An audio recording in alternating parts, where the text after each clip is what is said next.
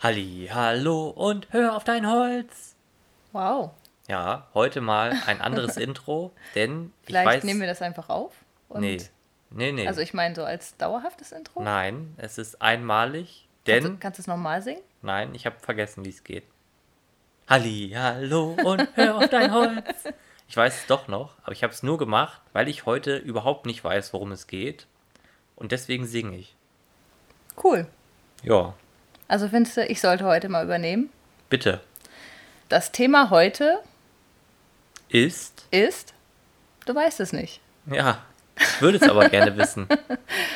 Was ist denn eine der am häufigst gestellten Fragen, gerade wenn du ein neues Projekt beginnst und äh, dieses Projekt dann eben als Video veröffentlichst? Ähm, ganz am Anfang, was fragen die Leute? Warum hast du so hässliche Ohren? Meistens ist das eher eine Aussage anstatt eine Frage. Ja. Äh, aber was wollen die Leute denn wissen?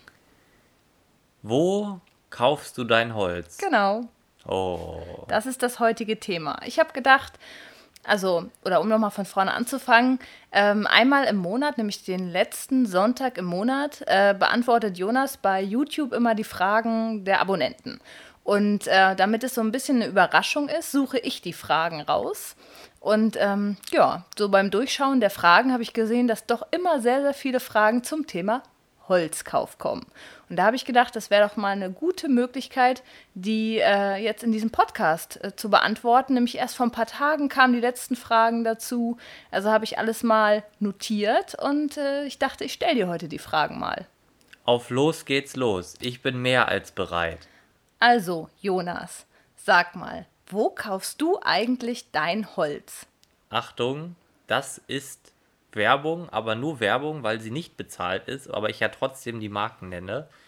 Ich kaufe mein Holz entweder bei Furnier Henning in Ronnenberg oder bei Wood Design Steinke. Den findet ihr auch auf Instagram. Till ist auch ein Freund von mir und bei dem kann man sehr gut einkaufen. Das sind die zwei Adressen, bei denen ich einkaufe. Das sage ich eigentlich auch relativ regelmäßig. Nichtsdestotrotz wird die Frage trotzdem munter weitergestellt. Ich glaube, was dahinter steckt, ist eher die Frage, sag mal, Jonas, ich habe da einen Baumarkt ums Eck, kann ich da Holz kaufen? Nein, Oder würdest du sagen, ich muss woanders hingehen? ich würde woanders hingehen, denn es gibt im Baumarkt Holz. Aber, Riesenaber, ich hätte da doch großartige Bedenken, was die Qualität angeht. Also, ähm, es gibt ja auch, also, oh Gott, ich bin so verwirrt. Kein Baumarkt. Das ist meine Antwort. Ähm, es ist ja so, es gibt im Baumarkt immer das schöne KVH, das Konstruktionsholz. Und auch das ist ja wirklich zum größten Teil von der räudigsten Qualität aus meiner Sicht, die ich mir vorstellen kann. Also um bei um 10 halbwegs gerade Bretter zu finden, haben wir das letzte Mal, als wir da waren, gefühlt 35 Minuten dieses Regal auseinandergenommen. Und das ist nervig. Wenn ich jetzt aber auch gerade am Anfang stehe, und davon gehe ich jetzt mal aus, und nicht mal weiß, oder was heißt nicht mal, ist nicht abwertend gemeint, aber nicht weiß, welches Holz überhaupt gut ist, dann bin ich natürlich völlig angeschissen, wenn ich einfach nur Regale voller Müll habe, weil dann, ähm, dann kann ich ja gar nicht auswählen, was ist gut und was ist nicht gut und warum ist das nicht gut und wo werde ich da auf Probleme stoßen. Äh, insofern sehr schwierig. Dann gibt es ja auch, das kenne ich auch, äh, zum Beispiel die schöne Altholzsammlung in Baumärkten oder auch die Eichenbohle. Ähm, das erste, was mir dabei auffällt, ist immer, der Preis ist teilweise äh, völlig krank. Ähm, und die Qualität, wie gesagt, ist, ich würde das nicht kaufen. Aus meiner Sicht, wenn man mich fragen würde, würdest du das Holz da kaufen? Wenn ich überhaupt irgendeine Wahl hätte, dann würde ich sagen, nein. Aber wenn ich gar keine Wahl habe, wenn ich wirklich nirgendwo anders Holz kriege, was übrigens nicht der Fall ist, ich werde, wenn wir nicht sowieso dazu kommen, mindestens drei Alternativen in diesem Video nennen. Ähm, wenn ich gar, wenn ich es nichts anderes mehr gibt, dann könnte ich da hingehen, aber dann würde ich, wie gesagt, mich vorher ganz intensiv schlau machen, was ist wichtig beim Holzkauf, worauf muss ich achten und dann würde ich wirklich, egal wie lange es dauert, so lange suchen, bis ich ein vernünftiges Brett gefunden habe. Aber wenn man jetzt mal so in den Baumarkt geht und ich zum Beispiel als Laie jetzt in den Baumarkt gehe, dann finde ich doch auf den ersten Blick gerade so die Eichenbohlen und sowas, das sieht doch eigentlich gut aus. Woher weiß ich denn, dass das kein gutes Holz ist? Also was zeichnet denn nicht gutes Holz eigentlich aus? Oh, das wird ein ganz schwieriger Podcast. Also, das erste Problem ist die Frage, wie lang ist das Holz getrocknet? Wo kommt das Holz her? Die Grundproblematik bei den Bohlen im Baumarkt ist meistens die Dicke. Die sind meistens sehr, sehr dünn. Wenn die dann nicht sehr, sehr gut getrocknet sind, werden die sich relativ extrem verbiegen. Und das ist natürlich gerade bei dünnem Holz sehr problematisch, weil wir dann nicht mehr genug Fleisch in Anführungszeichen haben, um ordentlich abzurichten. Deswegen geht man normalerweise oder ich gehe immer in Holzhandel und kaufe gerne die fetteste Bohle, die es gibt, weil dann habe ich richtig viel Material und kann mir beim Abrichten und Aushobeln wirklich die Präzision herausnehmen, die ich will. Das geht nicht, wenn das Holz sehr, sehr dünn ist. Wir haben auch schon Projekte gebaut ähm, mit Nussbohlen, die sehr dünn waren. Die waren, glaube ich, 38 mm. Und wenn ich ganz ehrlich bin, zumindest in den Baumärkten, wo ich bin, die Bohlen sind aus dem, was ich vom Vorbeigehen gesehen habe, eher noch dünner. Das heißt, da ist einfach die Frage, was will ich damit? Weil da wird das Abrichten einfach sehr, sehr schwierig.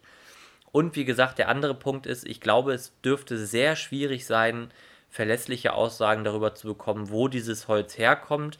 Ähm, Nachhaltigkeit ist ein Thema, auch dazu habe ich ja eine diffuse Meinung, aber gar keine Meinung dazu zu haben und einfach nur irgendeine Scheiße zu kaufen, das finde ich nicht so richtig in Ordnung. Man sollte sich zumindest die, die Mühe geben und vielleicht mal schauen, kommt das Holz vielleicht zumindest aus äh, dem näheren europäischen Umland. Äh, und das, denke ich, dürfte im Baumarkt dann doch sehr, sehr schwierig sein. Okay, das heißt, du würdest eher in den lokalen Holzhandel gehen.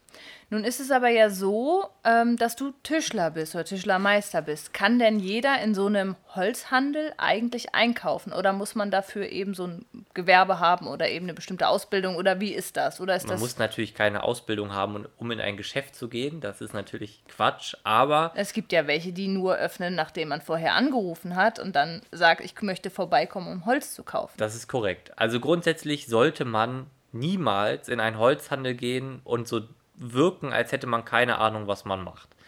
Denn dann wird man, und ich sage es aus eigener Erfahrung, das gilt nicht für alle, man wird in der Regel bitterböse verarscht. Also ich habe in Köln absolute Mondpreise für Holz manchmal bezahlt, einfach weil ich es nicht besser wusste und weil ich es dringend brauchte fürs Studium.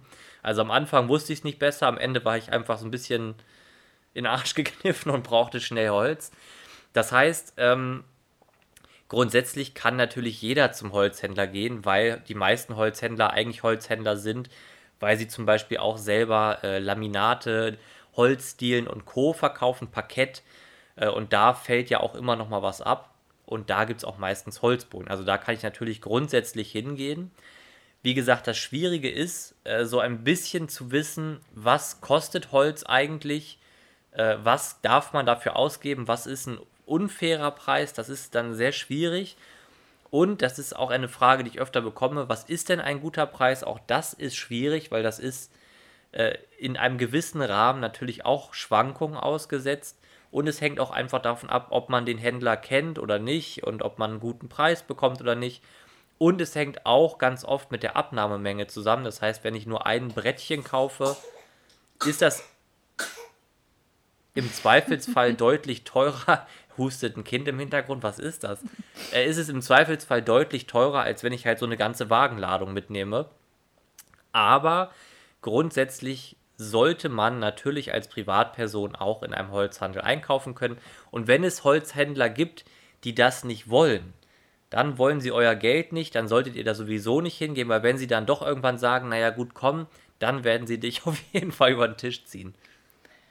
Ich erinnere mich, dass du mal gesagt hast, dass so Holzhändler auch manchmal eben Ware haben, die eigentlich aussortiert ist, äh, vielleicht gar nicht für den normalen ähm, Verkauf gedacht ist, äh, die man aber trotzdem vielleicht günstig oder auch manchmal umsonst abgreifen kann. Ich erinnere mich da an so ein Stück Holz, das hatte ein blaues X drauf.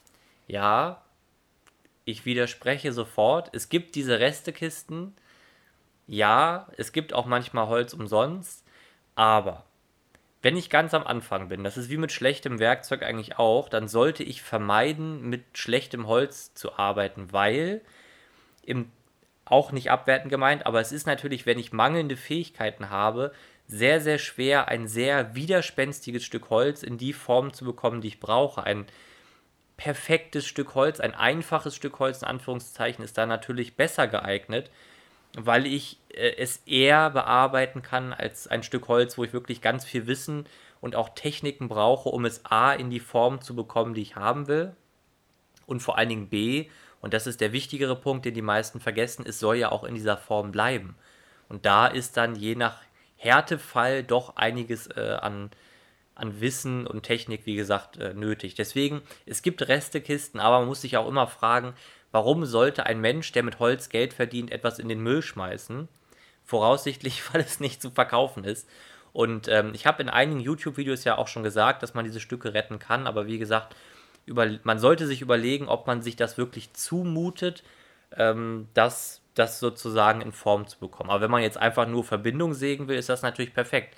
Dann gehe ich zur Grabbelkiste, hole alles, was geht, säge meine Verbindung da rein und wenn ich merke, passt nicht, schmeiße ich es eh in den Ofen. Und wenn ich merke, es passt, schmeiße ich es auch in den Ofen, weil ich muss es ja noch 20 Mal mehr üben. Also wenn ich sozusagen schon da bin und ich sehe, da ist so eine Restekiste mit ein paar Sachen, die es noch umsonst dazu gäbe, hm, könnte man zuschlagen. Aber auch nicht horten das ist auch meine ganz starke Meinung dazu. Fangt nicht an mit so einem Scheiß, hortet kein Holz. Man fängt, ich kenne es selber, man fängt irgendwann an, Reste aufzubewahren, wo man ein Jahr später drauf guckt und sich denkt, Jonas, mal, du hast so den Arsch offen. Was hast du denn geglaubt, was du damit noch machst? Das Problem ist, man neigt dann dazu, doch sehr stark zu vermüllen, äh, in Anführungszeichen.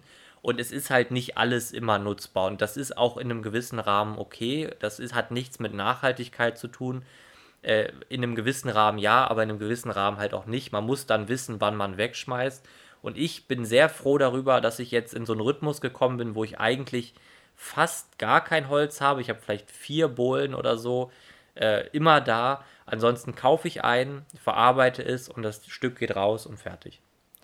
Ähm, Nochmal zurück zum Thema schwieriges Holz, das hattest du ja gerade angesprochen.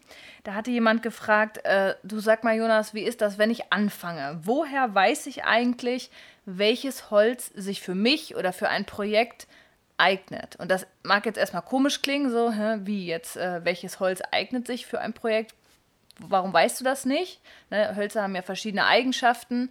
Aber ich äh, würde sagen, du könntest ja vielleicht mal von deinen Anfängen erzählen. Wie bist du da am Anfang rangegangen? Weil natürlich weiß nicht jeder, welches Holz sich für welches Projekt eignet oder ob jetzt äh, sich ein Kern verarbeiten lässt oder worauf man achten muss, auf die Jahrringe und so weiter und so fort. Vielleicht kannst du da noch mal von dir erzählen.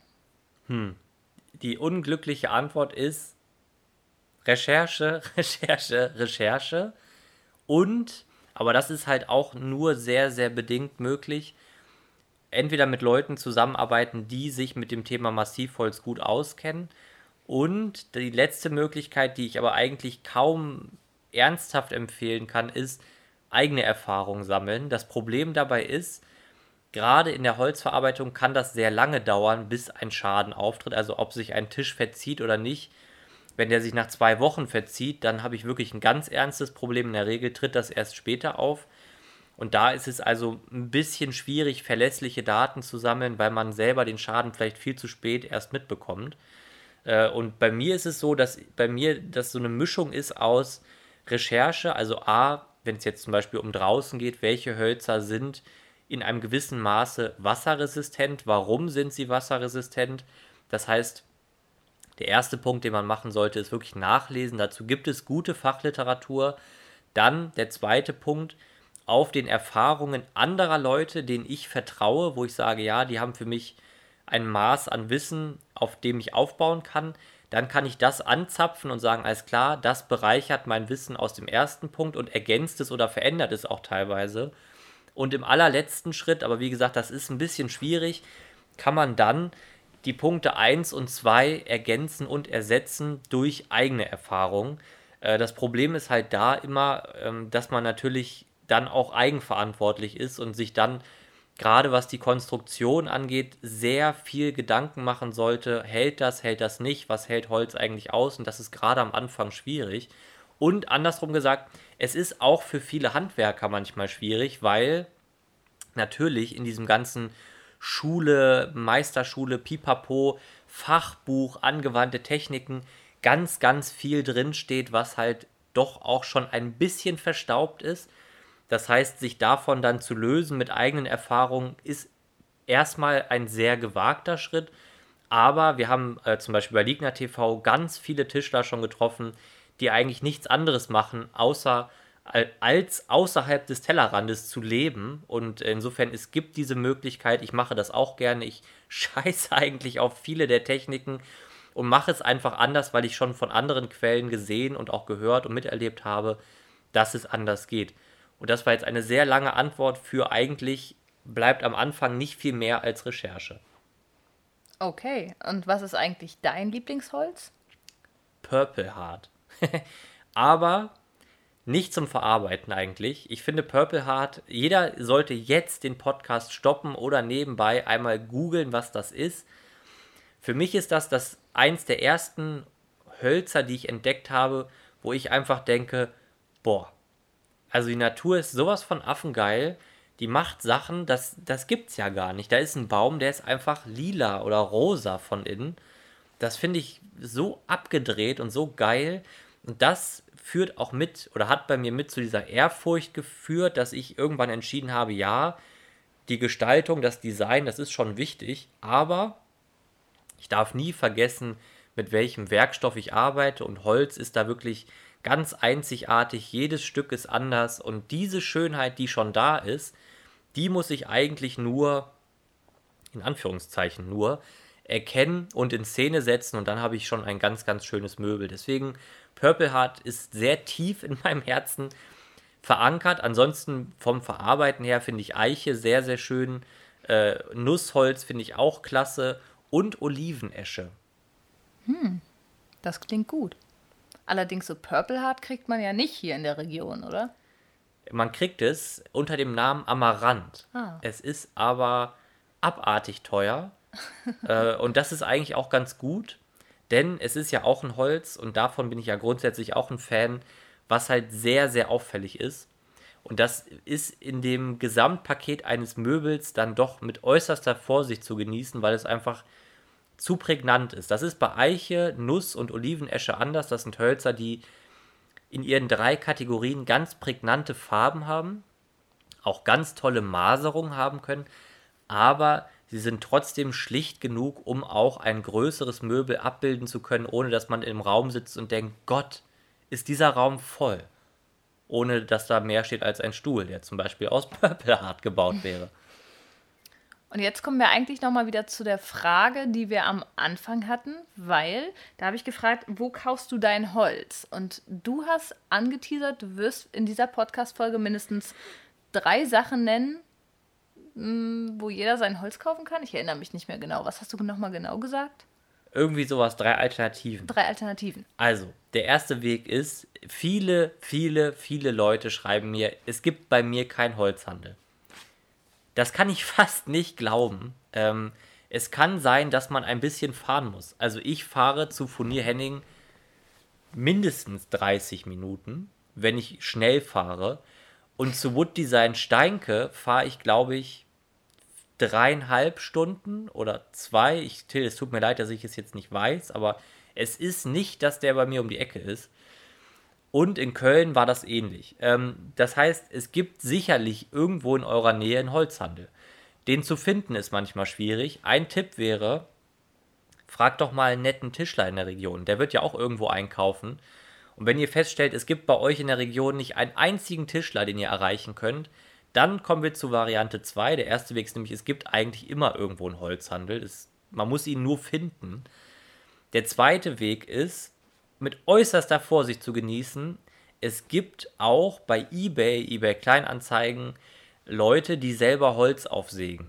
Das heißt, die haben ein mobiles Sägewerk und verkaufen das. Achtung, die Qualität kann von hammergeil zu super scheiße sein. Ähm, Wood Design Steinke sägt zum Beispiel auch selber auf Top-Qualität. ich habe in Hannover schon mal Bohlen gekauft von jemandem, ich weiß nicht mehr genau, wo er herkam, ist auch egal. Die Qualität war eher für die Katz. Ich habe mir, glaube ich, vier Bohlen Buche gekauft. Alle waren bis zum, bis zum Ende voll mit lebendigen Würmern. Und Stimmt, da hatten zwei wir, davon konnte ich eigentlich wegwerfen. da hatten wir diesen Couchtisch im Wohnzimmer stehen und irgendwann habe ich gedacht, was ist das denn? Ne? Kam und dann ein Wurm raus. kam ja nicht nur einer, das war alles voll mit diesen ekligen Würmchen, ne, die da rauskamen. Also wirklich, äh, das habe ich ja noch nie gesehen, aber Ja, das ist Ja. natürlich scheiße. Also das ist, ähm, und auch da wieder, das ist so ein bisschen das Problem. Äh, am Anfang ist es sehr, sehr schwer, an gutes Holz zu kommen, weil man es einfach nicht erkennt, weil man den Preis nicht kennt. Und das ist bei eBay natürlich äh, bei Kleinanzeigen eher machbar. Ich kann ja zumindest hinfahren, es mir angucken. Holz einfach blind über eBay bestellen. Habe ich auch schon gemacht, habe mir einen Tisch aus Douglasie gebaut. Ist sogar gut gegangen, um ehrlich zu sein. Aber auch da ähm, kann natürlich alles passieren. Ich habe auch fürs Studium mal Teile bestellt. Äh, da konntest du, ich glaube, 95% der Lieferung sofort wegschmeißen. Das war überhaupt nicht mehr zu verarbeiten. Ähm, insofern Tipp 2 auch eher schwierig. Und der dritte Tipp ist ein sehr ausgefallener, der nicht immer klappt. Aber man könnte mal den örtlichen Förster fragen. Hm. Denn der hat ja was mit Bäumen der Region zu tun. Äh, Und im Zweifelsfall kennt der vielleicht jemanden oder kann sagen, Mensch, unsere Bäume gehen an dieses oder jenes Sägewerk. Und das ist nämlich eigentlich der Punkt, der dahinter steht. Es gibt eigentlich überall in Deutschland auch heute noch Sägewerke. Und was macht so ein Sägewerk? Das ballert die Bäume in gewünschte Einzelteile. Und im Zweifelsfall kann man da auch mal hingehen und sagen, hey, habt ihr nicht Einzelteile über oder habt ihr nicht irgendwas, was ich euch abkaufen kann? Das wäre also ein sehr guter Tipp. Achtung, auch da, äh, die Hölzer in Sägewerken sind, glaube ich, in der Regel immer noch zu nass. Also die könnt ihr nicht direkt verarbeiten. Und das ist in dem ganzen Thema ganz, ganz wichtig. Holzfeuchte klingt erstmal nach keinem wichtigen Wort, ist aber sehr, sehr wichtig. Denn wenn euer Holz zu feucht ist und dann erst nachtrocknet, kann es reißen, sich verziehen. Da können also jede Menge böse Überraschungen auf euch zukommen. Das heißt, eigentlich die Quintessenz dieser ganzen Folge ist, mit dem Holzhandwerken anzufangen, bedarf eine gewisse Recherche, bedarf eines gewissen Wissens. Und ich bin ganz ehrlich, bei mir kam das so auf dem Weg. Aber wenn ich natürlich das jetzt vorher weiß, als Zuhörer dieses Podcasts, dann würde ich mich einfach ein bisschen schlau machen. Auf was soll ich achten? Welche Holzarten sind so ganz grob? Ich muss ja nicht alle kennen, dafür gibt es viel zu viele. Welche heimischen Holzarten sind für drin geeignet? Welche für draußen? Welche Holzart sieht wie aus? Ganz, ganz grob, welche Farbe hat das? Eiche ist in der Regel nicht hell, also nicht weiß, sondern die ist eher so ein bisschen ein, Braunton. Nussholz ist eigentlich auch nochmal ein dunklerer Braunton. So eine grobe Unterscheidung, damit ich, wenn ich in Holzhandel gehe, nicht komplett wie ein Volldepp dastehe, weil ich einfach gar nichts weiß. Ähm, und der dritte Punkt, den ich einhalten muss und lernen muss, ist, was ist eigentlich wichtig beim Thema Jahrringe und Co. Dazu haben wir, glaube ich, ein relativ gutes YouTube-Video gemacht zum Thema Holzauswahl. Das sollte man sich vielleicht angucken. Und Holzfeuchte, das ist auch ganz wichtig. Zum Verarbeiten sollte Holz in der Regel nicht feuchter als so 14%, glaube ich, sein. Also ein holzfeuchte Messgerät ist eigentlich Pflicht. Da reicht ein relativ billiges. Wichtig ist halt, dass es tief genug ins Holz reinmessen kann. Die Oberflächenfeuchtigkeit interessiert kein Schwein, weil da kann ich ja auch gerade Wasser draufgekippt haben. Innen drin kann sie trotzdem furztrocken sein. schönes Schlusswort. Schönes Schlusswort.